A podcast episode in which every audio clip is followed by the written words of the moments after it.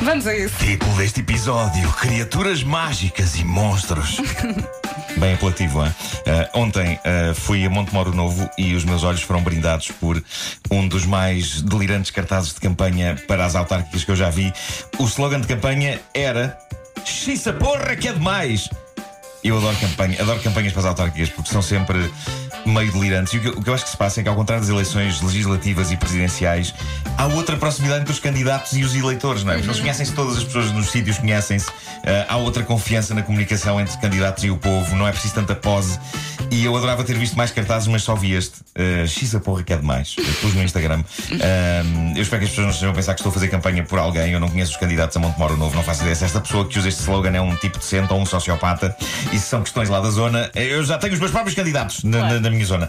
Mas uh, isto acaba por servir uh, de preâmbulo a uma notícia sobre política local na Irlanda. Porque na Irlanda discute-se política local a outro nível. Parece que há um buraco enorme numa estrada em Kerry, no uh, sudoeste da Irlanda na estrada N22, para as pessoas que querem tomar nota no GPS. Uh, é um buraco que já foi tapado e que voltou a abrir-se. Voltou a abrir-se depois de terem sido gastos 40 mil euros a fechar uh, o referido buraco. E o caso tem sido discutido no Parlamento Irlandês, mas a melhor contribuição para o debate vem de um deputado independente chamado Danny Healy Ray.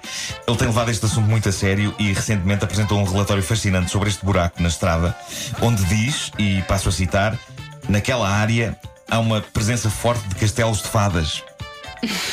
Epá, eu adoro discussão política a este nível.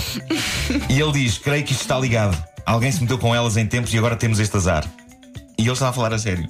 Ele, ele, trouxe as fadas para o Parlamento, para a discussão oh, política. Meu Deus. Uh, e não pretendia fazer uma metáfora nem nada do género. E ainda disse mais: ele disse: existem coisas nestes lugares nas quais não devemos tocar. Se alguém me dissesse para eu ir demolir um castelo de fadas, eu preferia passar fome primeiro. Eu acho isso maravilhoso. Os outros deputados devem ter olhado para ele a pensar. Uh, uh, bom, mas uh, isto já não é de hoje. Em 2007, a quando da primeira vez que se abriu um buraco naquela estrada, há relatórios que dizem que este deputado, já na altura, na altura era vereador daquela zona e terá dito numa reunião formal lá da Câmara do sítio isto é trabalho de fadas. Isto é uma opção que este homem tem desde, desde há muitos anos. Eu, eu, tenho de dizer que eu, eu, estou com este homem. Primeiro, eu, eu, adoro o folclore irlandês. Se há lugar onde podem existir fadas e criaturas afins é na Irlanda. E depois, a realidade consegue ser uma estucha. E debater fadas no Parlamento, eu acho que é encantador, acho que é bonito. A explicação real é muito maçadora. De acordo com as autoridades das cidades locais, é um problema geotécnico do subsolo. Pá, fadas, eu prefiro fadas. Prefiro fadas. Este deputado já se tem metido em controvérsias e, e compreende-se. Uh, fadas a fazer buracos nas estradas parece-me giro. O problema é que ele tem dito coisas do género: o aquecimento global não existe e os seres humanos não têm de ser culpabilizados nem de se preocupar com poluição. Claro. Porque é Deus que controla o tempo e nós não temos nada a ver com isso. Oh, meu Deus.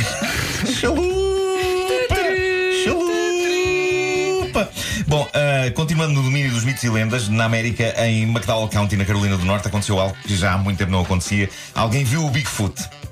Não sei se já viste alguma vez. Uh -uh. Eu, eu, nunca vi o Bigfoot. Acho que ele não anda por cá por Portugal.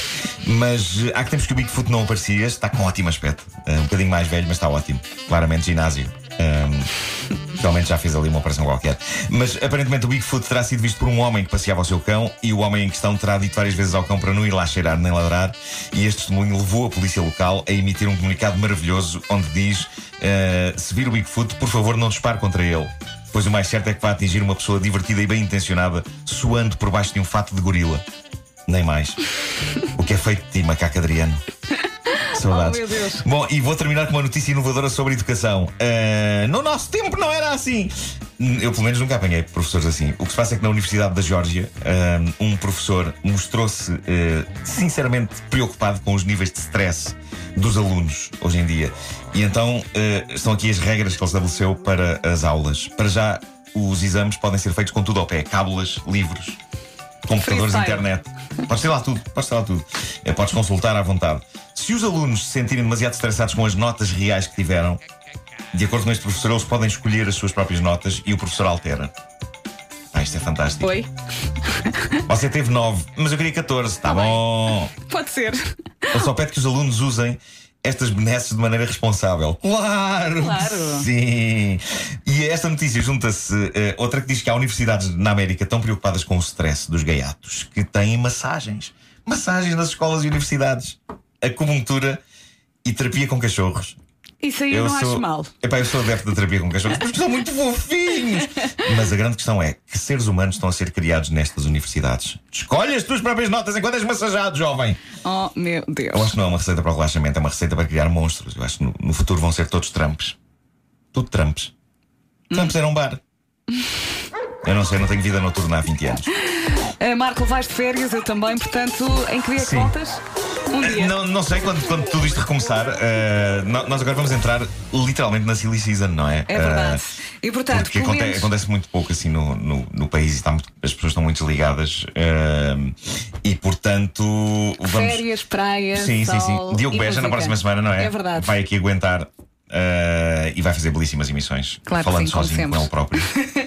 E em princípio voltas talvez dia 28. É capaz de ser, sim. É capaz. Sim. Quando toda a gente voltar, vai haver uma, uma reunion